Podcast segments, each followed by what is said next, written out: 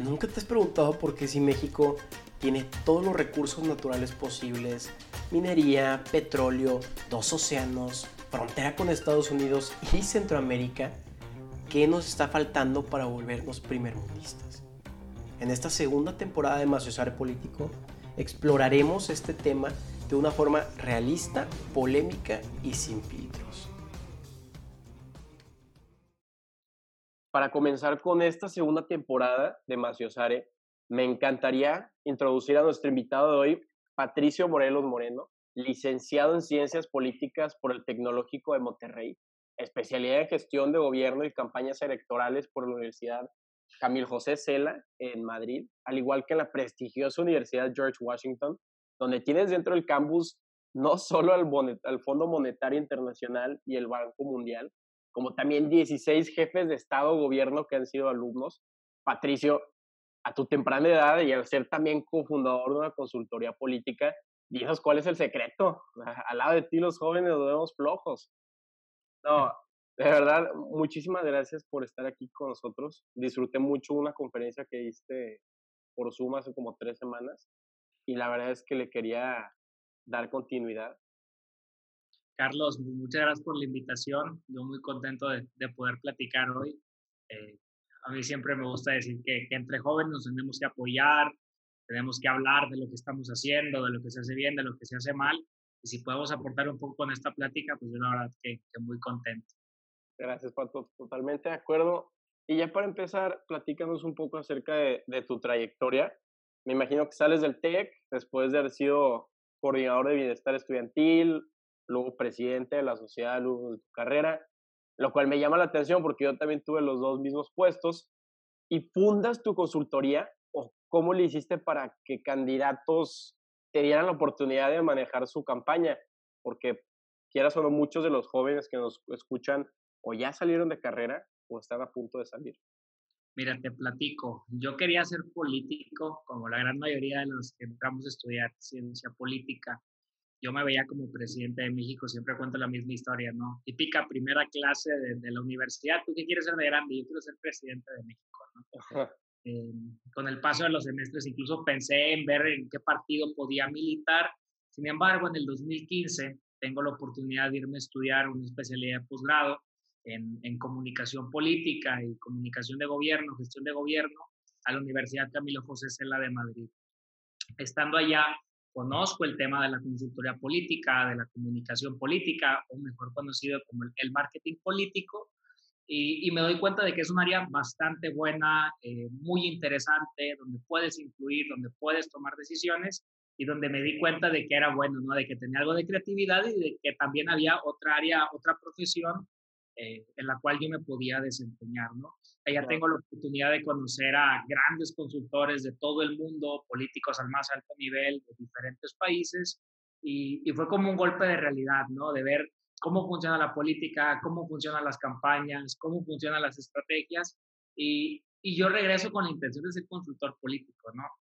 Porque es un área poco profesionalizada todavía en América Latina, Quizás México es de los pocos países en, el continente que sí tiene un área relativamente profesionalizada a diferencia de otros y fue como empiezo, ¿no? Ahora tú me preguntas, ¿y cómo empezaste? Sí. Sí, sí, sí, te lo platico, quizás no me vas a creer, ¿no? Yo tenía en ese entonces aproximadamente 20 años, entonces, pero, yo, pero yo ya me creía consultor político. ¿Por qué? Porque yo traía ya mi diploma de posgrado en consultoría y pues ya había sido presidente de la sociedad de alumnos, como bien habías comentado. Entonces yo lo que dije es, de, una u otra manera, tengo que conseguir trabajo. Entonces, pues por supuesto que quién va a contratar un chavo de 20 años para que te lleve tu comunicación. En realidad no es tan fácil. Yo lo que hice fue buscar las páginas de Facebook de diputados locales, de regidores, de diferentes funcionarios y, y, les mandaba inbox por, por, Facebook, ¿no? Oye, soy Patricio Morelos, estudio ciencia política en el TEC de Monterrey, porque todavía no me había graduado, me faltaba como un año pero tengo una especialidad en este tema, pues como ves, no me encantaría ayudarte, no cobro. Mm. Pues ahí poco a poco empecé a tener reuniones con algunos políticos, a empezar a dar algunos consejos, a dar ciertas capacitaciones. Y inmediatamente que me gradúo, eh, tengo la oportunidad de ir a trabajar a la, a la Cámara de Diputados eh, en México. entre Monterrey y México para asesorar al coordinador y la vicecoordinadora de un grupo parlamentario, de un partido político. Entonces, digamos que desde ahí, eh, pues yo llevaba la comunicación en gran medida de, de dos de los diputados federales más importantes del país, ¿no? Aprendí muchísimo, estuve aproximadamente casi un año y yo renuncio. ¿Por qué? Porque ya venían las elecciones del 2018, me empezó a buscar mucha gente, digo, mucha gente, cinco o seis personas, ¿no? No, sí, bastante. Empecé a hacer diferentes relaciones y quien es hoy mi, mi socio, Elias Ávila, que lo conocí estudiando en España, pues oye, y si emprendemos un proyecto ya personal, ¿no? No de como funcionario, no como asesor en gobierno, sino como una consultoría política profesional, ¿no? Y es ahí donde decidimos fundar la empresa aproximadamente año y medio antes de la, de la elección del 2018 y pues bueno, a partir de ahí hasta este momento, pues ya con un recorrido interesante. Pero digamos que así fue como empecé, mandándole inbox a políticos de diferentes partidos para ofrecer mis servicios gratuitos, ¿no? Para ganar experiencia. Fíjate que ahorita que estás hablando sobre que en Latinoamérica toda esa área de comunicación política no está tan explorada. Tú que ya has visto la diferencia entre cómo se funciona en Iberoamérica y cuando estuviste también en Estados Unidos, ¿ves mucha la diferencia? O sea, entre toda la comunicación política de Iberoamérica y del mundo anglosajón. Sin duda, a ver, cuando arranca el tema profesional de las campañas en América Latina, quienes vinieron fueron estadounidenses.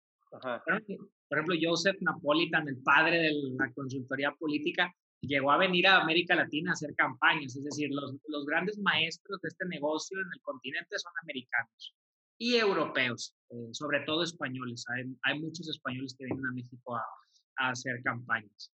Pero todavía dentro de América Latina hay muchas diferencias. Por ejemplo, recién tuvimos la elección presidencial en, en República Dominicana, las congresuales y las municipales en Dominicana, que tuve la oportunidad de estar por allá trabajando. Y por ejemplo, tú analiza el equipo de campaña eh, del, del, hoy presidente electo, ¿no? Luis Abinader. Hay mexicanos ahí que llevaron la parte de operación política en territorio. ¿Por qué? Porque, a ver, la operación política territorial en campañas en este país inventó el PRI. Sí. Entendemos por los seccionales, las jefas de manzanos, la movilización, la lista del 1 por 10. Es decir, el modelo tradicional de campaña territorial en México viene del manual de operación política del PRI desde hace muchos años. Pero eso no se hace en otros países, en América Latina. Entonces tú llegas al país que a ti te guste de Sudamérica y les planteas el modelo mexicano de operación territorial y les parece extraordinario, impresionante, asombroso. Cuando es algo que aquí quizás ya está, incluso está superado, ¿no? Entonces digamos que en la parte de comunicación sí fueron estadounidenses quienes vinieron, digamos, a poner eh, las primeras piedras ¿no? en, el camino. Sin embargo, hoy por hoy dicen que las grandes ligas de la política en América Latina pues, son las, es la política mexicana, ¿no? Y por eso la consultoría política en México, los mexicanos, pues están haciendo cosas bastante interesantes en otros, en otros países de, Sudamérica, sobre todo Centroamérica, el Caribe, eh, con las técnicas que aquí ya tienen 15 o 20 años utilizándose. Oh, o sea, está diciendo que México exporta mucho el know-how de comunicación política, que tal vez ahorita ya no, ya es medio obsoleto, pero que todavía puede funcionar en otros países. No de, no, no de comunicación política, de operación territorial. De operación territorial. Porque cuando hablamos de campañas políticas, pues una parte es la de comunicación, otra parte es la de medios, otra parte es la de territorio, o sea, e, es decir, las campañas tienen, si lo, si lo viéramos como una empresa, varios departamentos. ¿no? Ok, ya, ya, porque me gustaría entender esa como diferencia entre, pues, también para que mi público entienda cuál es la diferencia cuando tú dices, yo soy, tengo una especialidad en, en comunicación política con gestión operativo o, o, más o menos cómo lo planteas. Pues, es que, a ver, e, ese es un tema bien interesante cómo al decir yo hago campañas políticas, pues puedes hacer todo y puedes hacer nada. Claro. Un ejemplo muy claro, uno de mis mentores, una de las personas a quien más admiro, un gran amigo, Thiago de Marte, Ajá. Eh, un, del Salón de la Fama de, de, esta profesión, ¿no? Él se dedica eh, exclusivamente al tema de oratoria, al tema de la preparación de la comunicación del candidato. Okay. Pero él no te hace los mensajes, él no te consigue los votos en el territorio, él se dedica a esa parte, ¿no? Hay otros que se dedican exclusivamente a lo territorial, de decir, a ver, esta elección se va a ganar con 100 votos, suponiendo, ¿no? ¿Dónde están? ¿Ya los identificaste? Consíguelos y haz que vayan a votar el día de la elección por ti. Ya, ya, ya. Otros que se dedican a la comunicación, que es generar el concepto rector, el eslogan, los mensajes, definir los públicos, bajar esos mensajes a los públicos, eh, y hay otros que dedican, por ejemplo, a la estrategia digital. Bueno, de la campaña, eh, marco, bueno, cómo esos mensajes los voy a llevar a las redes sociales. Cómo van a ir a Facebook, cómo van a ir a Twitter, cómo van a ir a Instagram, cómo voy a hacer las, las estrategias de pauta, de publicidad en cada una de esas redes. O lo podemos ver en el tema de debate. Hay quien se dedica exclusivamente a preparar a candidatos y candidatas para debate. Otros para el entrenamiento de medios, ¿no? Cómo dar entrevistas. Entonces, cuando hablamos sobre campañas políticas, pues tenemos que entender que sí hay estrategas generales que ven todo, que lideran equipos de un todo, ¿no? Pero hay quienes se dedican a cosas bastante eh, exclusivas, ¿no? Y es ahí donde pues uno se distingue como pues tú qué eres, yo soy estratega digital, o yo soy estratega de debate, o de medios, o de comunicación, o de oratoria, o de territorio. Entonces, es un tema, por eso te hablo de la profesionalización de la política, ¿no? Porque antes pues uno hacía todo, pero ahora no, ahora estamos obligados a profesionalizarnos en un área eh, para ser el mejor en esa área, ¿no? Encuestas, investigación, big data. Es, es muy grande el, el abanico de, de opciones. Claro, se especializan y buscan ese nicho de mercado. Y ya cambiando un poco hacia partidos políticos, ya entrando ese tema en el país, en México, Pato, sabiendo que en el 2019, según Animal Político, estos tuvieron alrededor de 9.573 millones de pesos disponibles.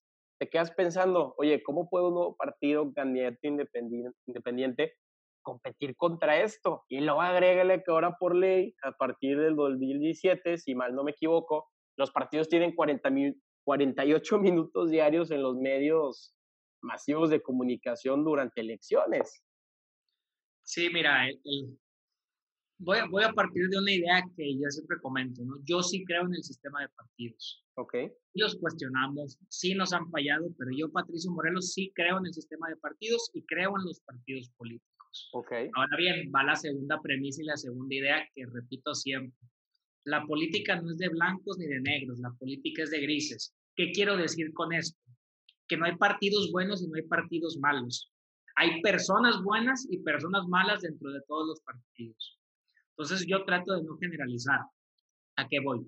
Hay priistas buenos y hay priistas malos, hay panistas buenos y hay panistas malos, hay gente de morena buena y hay gente de morena mala y así lo podemos ir viendo por todos los partidos políticos. Claro. entendiendo esto, pues vemos que los partidos no son malos, quienes son malos son quienes están quizás tomando las decisiones al interior de los partidos. ¿A qué deberíamos de ir? A que es a que quienes toman las decisiones pues sea gente más empática, gente que conozca los verdaderos problemas de la gente, gente que sea líder, gente que se sienta a negociar, gente, gente que quiera hacer las cosas bien, que quiera mejorar las condiciones de vida de la gente.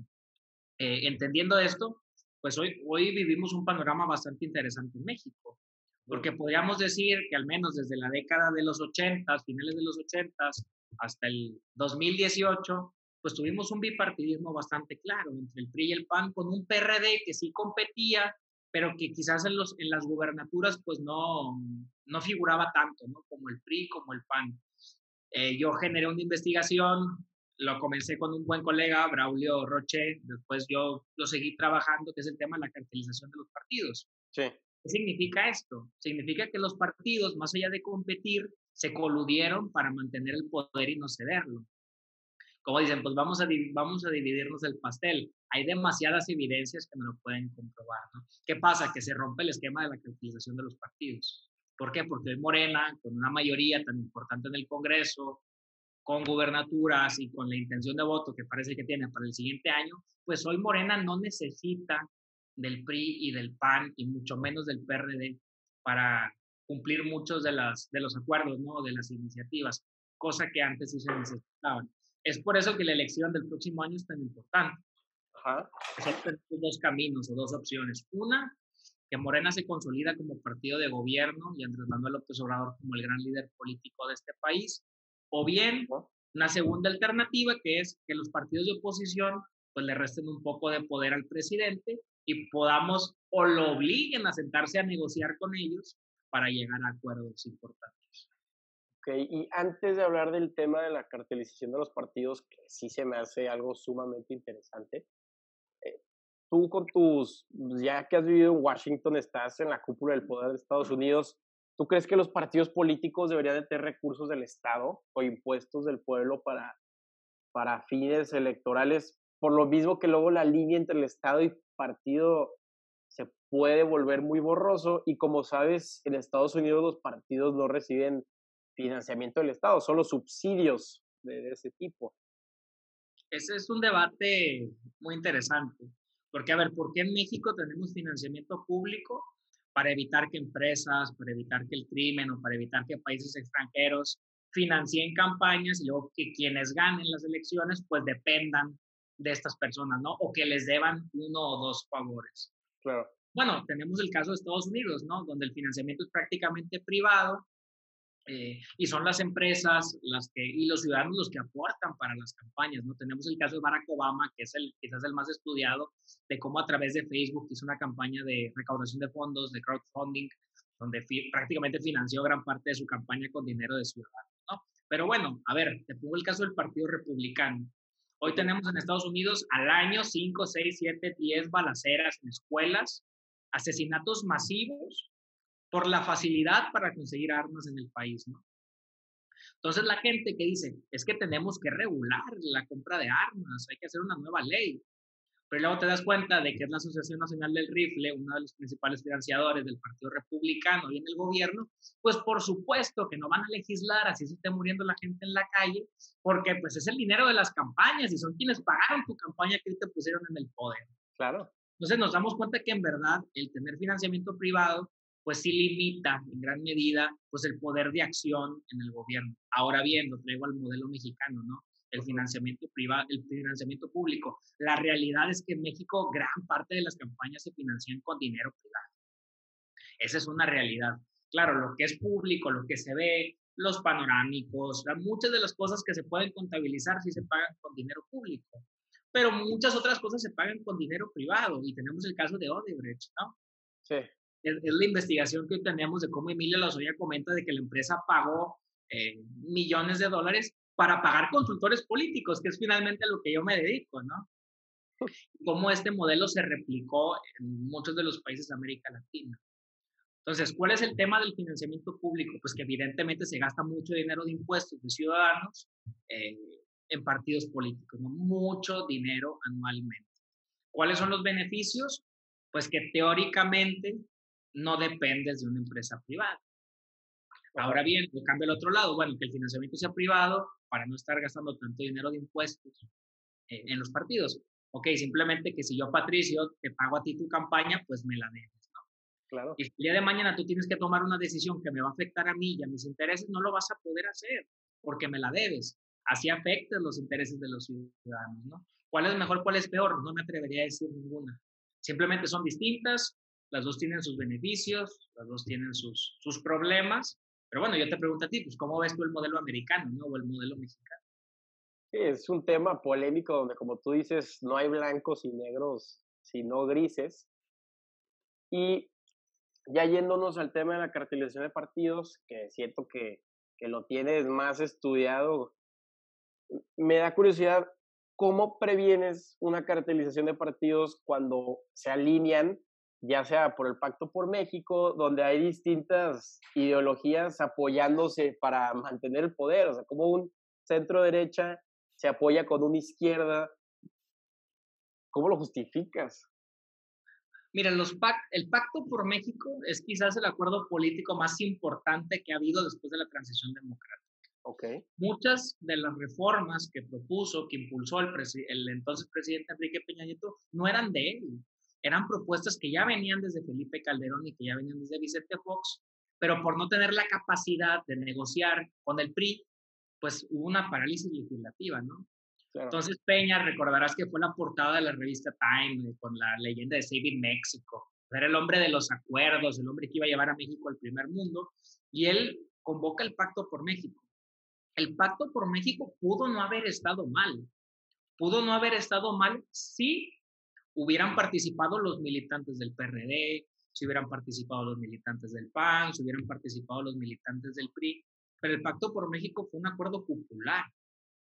¿Quiénes lo negociaron? Pues, cuatro o cinco gentes, el presidente Peña Nieto, la entonces eh, dirigente del PRI Cristina Díaz, el entonces dirigente del PAN Gustavo Madero y el entonces dirigente del PRD Jesús Amaro. ¿Qué pasa? Que se llegaron a acuerdos sin consultar a las bases de los partidos. Y es ahí donde podemos hablar de una cartelización, porque las decisiones del país las toman cuatro o cinco personas. Claro. No la toma el gran grueso eh, de, de la sociedad. Y esto obviamente provocó problemas al interior de los partidos que hoy todavía los vemos. Está el caso del PRD, ¿no? Que es, bueno, el PRD votó en contra de la reforma energética. Sí, pero votó, pero firmó un pacto que proponía la reforma energética, la privatización del, del petróleo, ¿no? Que es quizás la bandera más importante de la izquierda en este país. Claro. Y eso provocó problemas al interior de los partidos. El hoy canciller Marcelo Ebrard públicamente salió a cuestionar a, a Jesús Zambrano como dirigente. Eh, es lo mismo en el caso del PAN, ¿no? Quizás con la reforma fiscal. Ok, no la votaste, pero ¿cómo firmaste un pacto que proponía una reforma fiscal que iba en contra quizás de los intereses de los empresarios, que son los principales votantes eh, del PAN. Y esto provocó también problemas al interior del PAN, entre Ernesto Cordero, que era el coordinador de los senadores del PAN, y Gustavo Madero. Madero. ¿Qué es lo que pasa? ¿Qué, ¿Qué, podría decir Marcelo Ebrard qué podría decir Ernesto Cordero? Pues sí, pues como hay línea, pues uno la tiene que votar a favor. ¿Cuál es el problema? Que los votantes van a decir, nosotros somos unos traidores. Unos traidores del PRD o unos traidores del PAN. Por supuesto, ¿quién capitalizó este descontento? Andrés Manuel López Obrador. ¿Y quién comandaba las protestas en la calle contra la reforma energética? López Obrador. Y yo te pregunto ¿y ¿dónde está López Obrador y dónde está el PRD? ¿O dónde están muchos de los panistas que en ese momento aprobaron las reformas? Pues incluso hoy están siendo investigados por el caso de Emilio Lozoya, ¿no? Por el caso de Lozoya. Entonces, este es el tema de la cartelización, ¿no? Cómo entre grupos políticos, entre cúpulas, entre élites, toman las decisiones importantes para ellos seguir manteniendo el poder y no cederlo. Eh, hoy se rompió la cartelización de partidos. Okay. Si el próximo año Morena pierde la mayoría, pues va a tener que negociar. Ahora quizás va a haber una nueva cartelización simplemente con un nuevo líder. Ya no va a ser Peña Nieto, ahora va a ser el presidente López Obrador. Oye, y luego súmale que no solo están centralizando el poder de esa forma, sino que con la creación del INE aumenta esa centralización de poder porque Ahora el instituto designa consejeros de lo, para los organismos locales. ¿Y quiénes son los que los nombran? Pues los, los legisladores federales. Entonces, esa concentración de poder. No, es, es un absurdo. Muchas veces cuando tú analizabas, por ejemplo, el consejo del INE, pues los analistas te decían, bueno, mira, estos dos son pro PAN, estos dos son pro PRI y estos son pro PRD. O sea, ¿por qué tenemos que tener consejeros ciudadanos independientes que sean pro partidos políticos, ¿no? De derecha, de izquierda o de centro. Pero es algo que sucede mucho. Y el Pacto por México, insisto, es el, es el gran ejemplo. O tú, tú te diste cuenta que, le, que hicieron mesas de trabajo en el PRD para preguntarle a la gente qué opinaba y qué podían proponer y qué cambios. O al interior del PAN tuviste mesas de trabajo, o al interior del PRI. Nadie consultó a los militantes, nadie consultó a la ciudadanía, sino que fueron acuerdos arriba que llegaron a la aprobación de, las reformas. ¿Y qué pasa? Pues que la política se despolitiza, porque yo como ciudadano, pro PRD, pro PAN pro PIP, pues me decepciono, porque mi voz no está siendo considerada, mis intereses no están siendo considerados. Entonces es un tema pues, bastante interesante. Entonces, ¿de dónde viene esa como obsesión mexicana del presidencialismo fuerte o de todo lo queremos centralizar. Todo es, a ver, agarra aquí, agarra acá, llévate la operación. ¿De dónde viene esa mentalidad, Pato? Pues es que hay un paternalismo eh, con el gobierno. Tuvimos un PRI gobierno, 70 años, desde la fundación del PRI, 1929, hasta el 2000, eh, que se pierde por primera vez la presidencia de la República, donde el presidente era el amo y líder de este país. Era líder del partido, era líder del gobierno, tenía la capacidad de poner a los legisladores, de controlar a las empresas, de poner a los gobernadores, de removerlos cuando ya no les eran útiles. el, el, presidente era el amo y líder de este país, ¿no? Hay un concepto, el presidencialismo omnipotente las facultades metaconstitucionales del presidente. Hemos hablado de las facultades metaconstitucionales. ¿Qué puede hacer el presidente que no esté en la ley, pero lo puede hacer, porque los mexicanos sabemos que lo puede hacer? Y partiendo de esta idea, pues en México esperamos que el presidente nos resuelva la vida.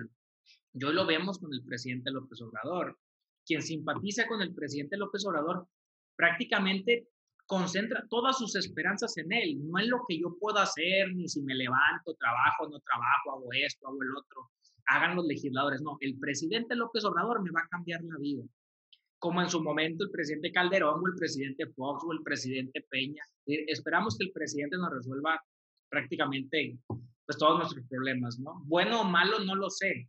Simplemente confiamos de más o, o concentramos todo nuestro deseo de cambio en un actor que si falla, pues termina por decepcionarnos, ¿no? Claro, o sea, tú regresas a los videos promocionales de, del presidente López Portillo lo veías sin camisa, boxeando, haciendo esgrima, presidencialismo fuerte, y te quedas pensando, oye, tú como consultor político, hoy en día también ves que se impulsa ese culto de personalidad donde ya no vendes un hombre, sino un símbolo detrás pues aquí en Nuevo León lo, lo estamos viviendo, ya, no sé si viviendo, padeciendo, pero fue lo que pasó con el Bronco. O sea, a ver, siempre cuento la misma historia. En el 2015, cuando la elección a gobernador, me tocó estar en varios grupos de enfoque y tú hablabas con la gente. Entonces preguntaban, oye, pues los candidatos, ¿no? Fernando Elizondo.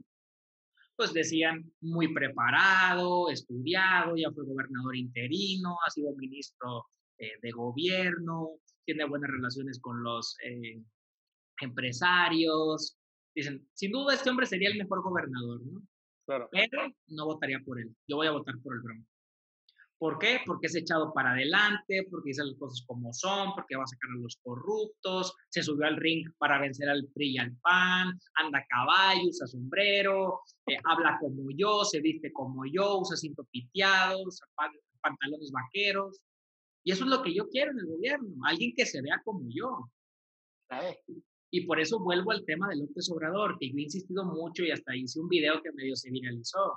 Digo, a ver, quienes le quieren ganar a López Obrador tienen que entender que tienen que dejar de hablar de que el hombre es un naco, de que se tardó 14 años en acabar la universidad, de que no sabe hablar inglés, de que se viste feo, de que sus zapatos no están boleados, porque la gente no votó por esas variables. La gente no votó por eso, no quería el más estudiado en el que pronunciara mejor inglés. Y, y retomo el video de Ricardo Anaya precisamente en la George Washington, en la universidad, donde se viralizó un video de él que hablaba muy bien inglés, ¿no?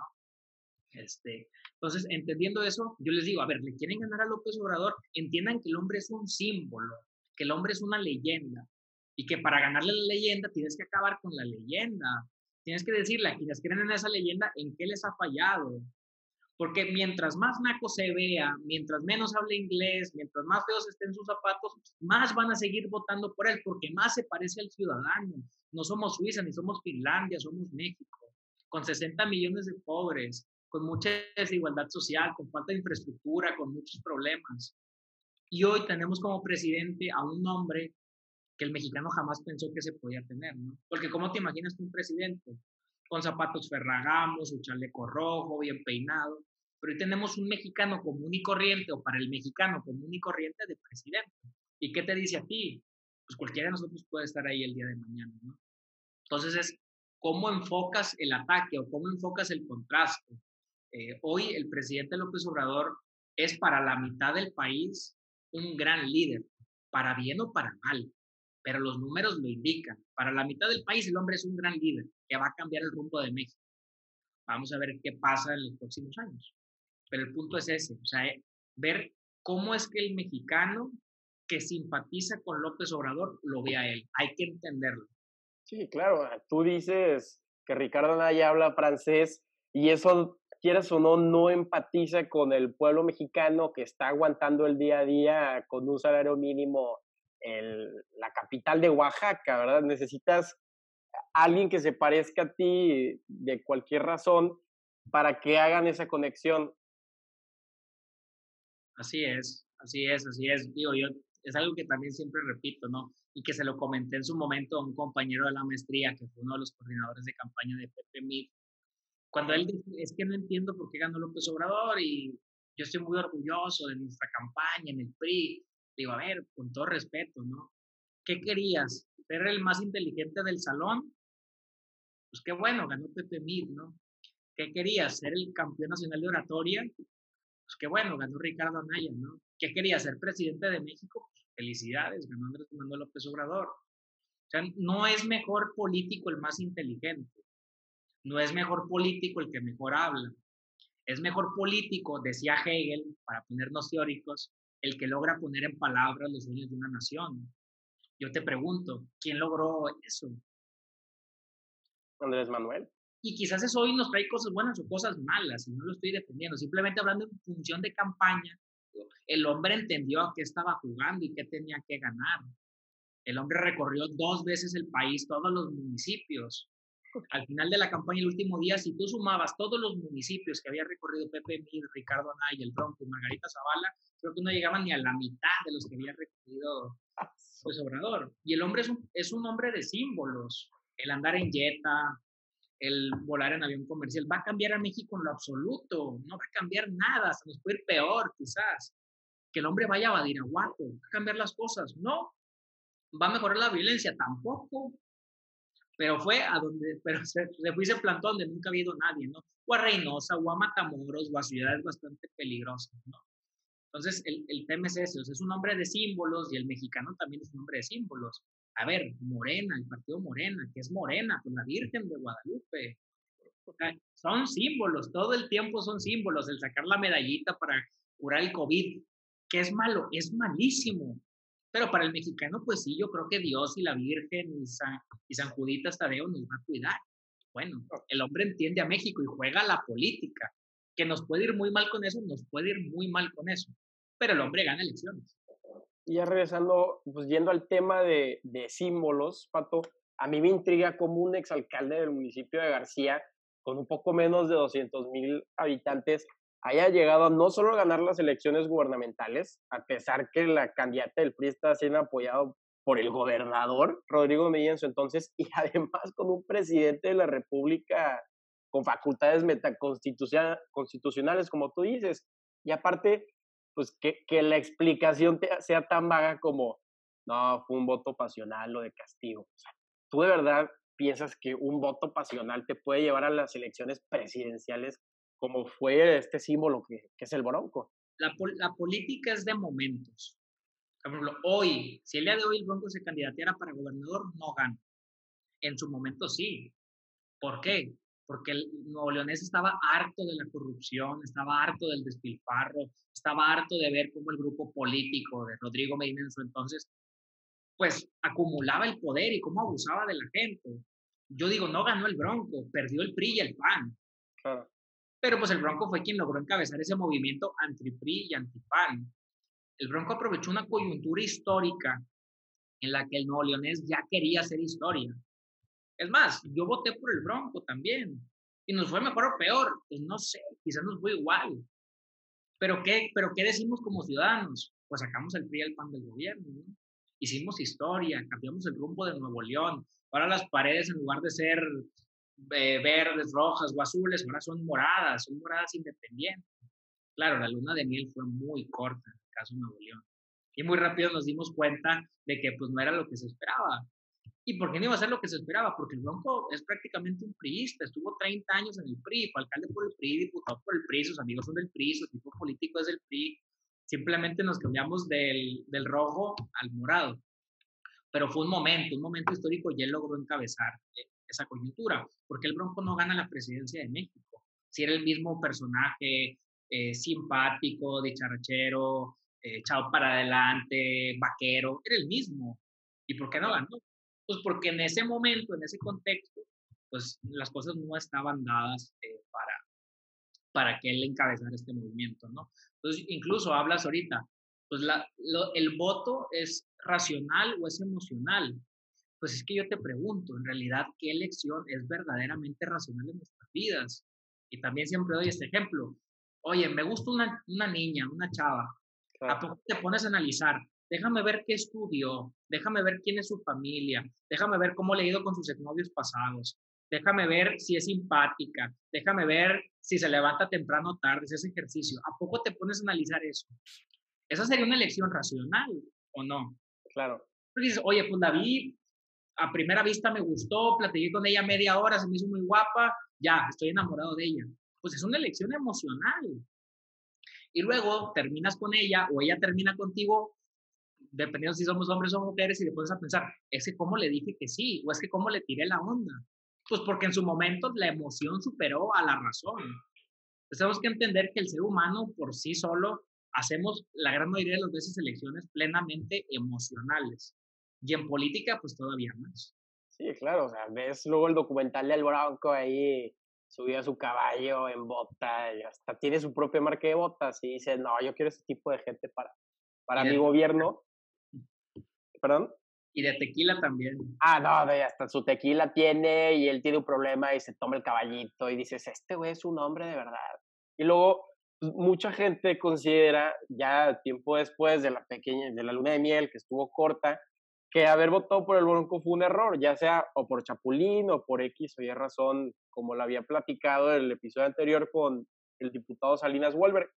Entonces, nos deja mucho que desear, ¿no? Y después de haber leído tu ensayo de proceso, eh, del proceso electoral 2015 en Nuevo León, y con tu experticia en el tema, Pato, ¿tú crees que el Nuevo Leonés le dará una segunda oportunidad al licenciado Felipe? ¿O, ¿O tu balanza se inclinaría más hacia Movimiento Ciudadano, Morena, esas nuevas caras frescas que, que ya todos sabemos quiénes son? Mira, en el tema de Nuevo León siempre me preguntan quién va a ganar. Aquí yo no me atrevo a hacer un pronóstico. No, no porque aquí Nuevo León va a ser el estado más competido el próximo año. Yo digo, estas cinco bandas, puede ganar cualquiera. Puede ganar el PAN, puede ganar Morena, puede ganar Movimiento Ciudadano, puede incluso ganar el PRI si se divide mucho el voto y hace muy buen trabajo territorial como lo saben hacer. Incluso un independiente con una gran campaña. Si Clara Luz Flores, por ejemplo, fuera independiente, pues ella por sí sola es competitiva y podría aspirar a ganar. Entonces aquí tenemos cinco opciones. Ajá. No te voy a decir quién va a ganar, no, no lo sé. Sí, nadie predice el futuro. Lo que sí sé es que por marcas, la marca PAN y Morena es fuerte. La marca MC como tal no es nada fuerte. El PRI mantiene muchos municipios, tiene un voto duro importante. Y el Independiente, pues aunque el Bronco eh, lo, eh, hizo que perdiera mucha simpatía, pues un buen personaje puede crecer, ¿no? Ahora bien, cambio las marcas de los partidos. Así como te digo, y el PAN como marca es competitivo, el PAN no tiene candidatos competitivos.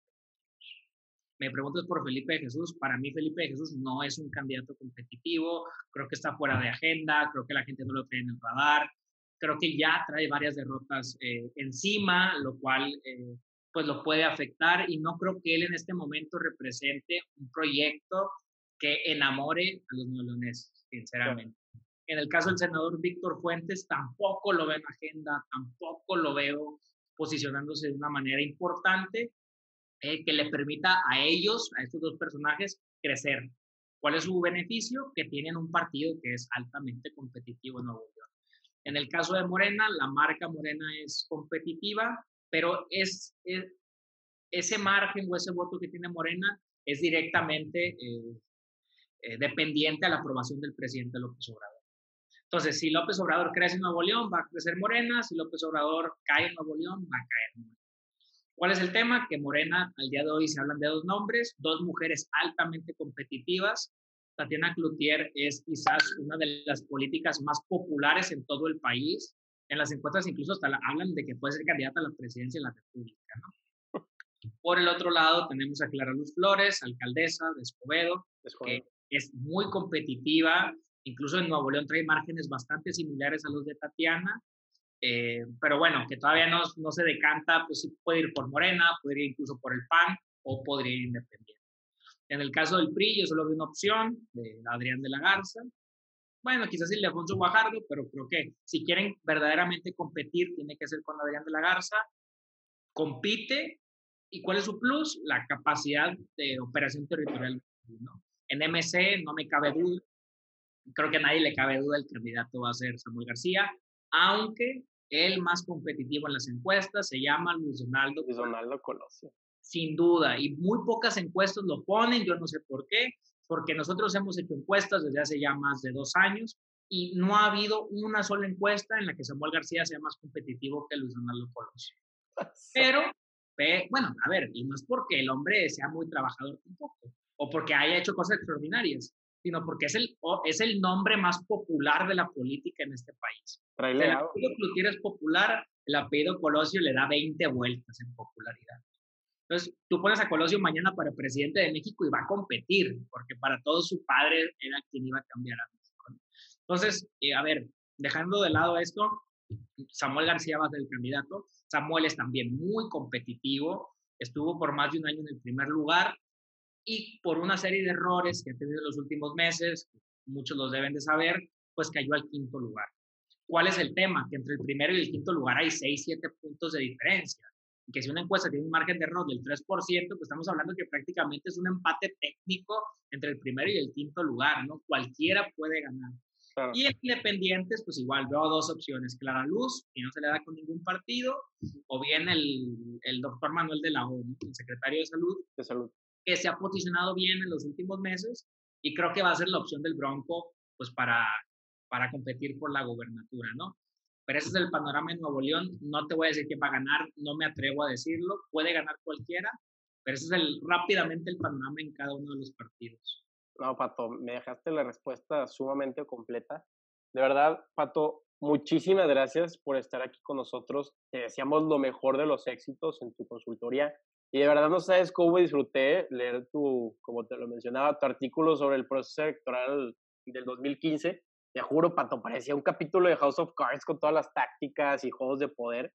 Entonces, licenciado, te, dejamos, te deseamos lo mejor de los éxitos siempre y espero con ansias tu proceso, tu análisis, el proceso electoral para este 2021. Te agradezco bastante, Carlos, la invitación. Pues a la orden, ya saben que me pueden seguir ahí por redes sociales.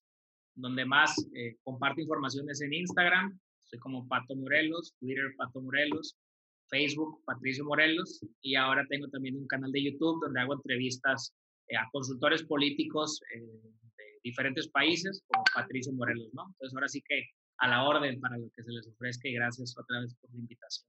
No, me gracias por tu tiempo y que tengas un excelente día, Pato. Un abrazo, saludos.